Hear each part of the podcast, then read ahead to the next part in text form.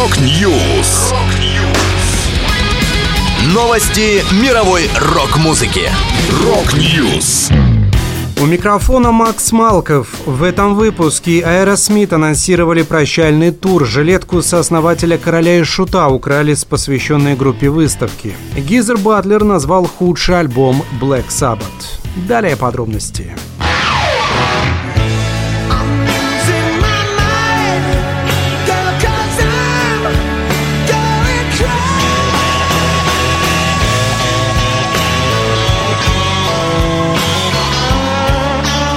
Американская группа Aerosmith в своих социальных сетях анонсировала прощальный тур, который начнется в сентябре этого года. После 50 лет 10 мировых турне и выступлений более чем для 100 миллионов фанатов настало время для последнего рывка, говорится в сообщении. Тур под названием Peace Out «Увидимся» начнется 2 сентября в Филадельфии, а завершится 26 января 2024 года в канадском Монреале. Специально специальный гость – группа Black Crows. В интервью агентству Associated Press гитарист группы Джо Перри заявил, что этот тур – что-то вроде шанса отпраздновать 50-летие коллектива. Музыкант подчеркнул, что неизвестно, как долго еще все участники группы будут здоровы для подобного тура.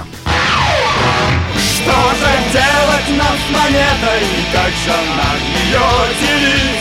Отдадим покойнику!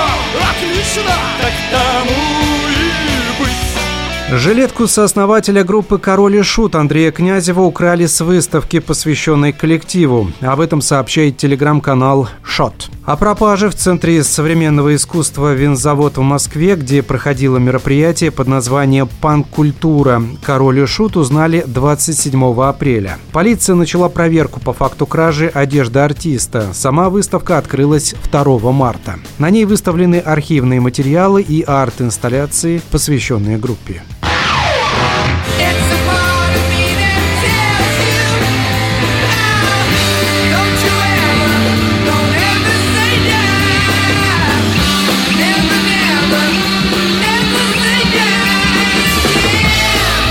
Бас-гитарист Black Sabbath Гизер Батлер рассказал в интервью Metal Edge, что, по его мнению, худшим альбомом группы является Never Say Die, вышедший в 1978 году.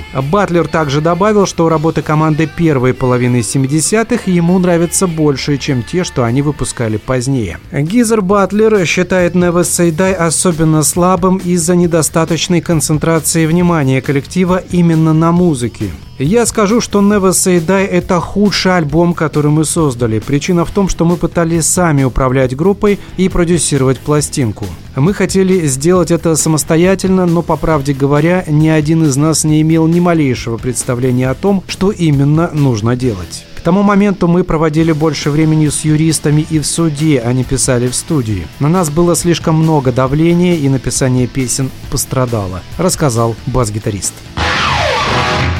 Это была последняя музыкальная новость, которую я хотел с вами поделиться. Да будет рок! Rock News! Новости мировой рок-музыки. Rock News!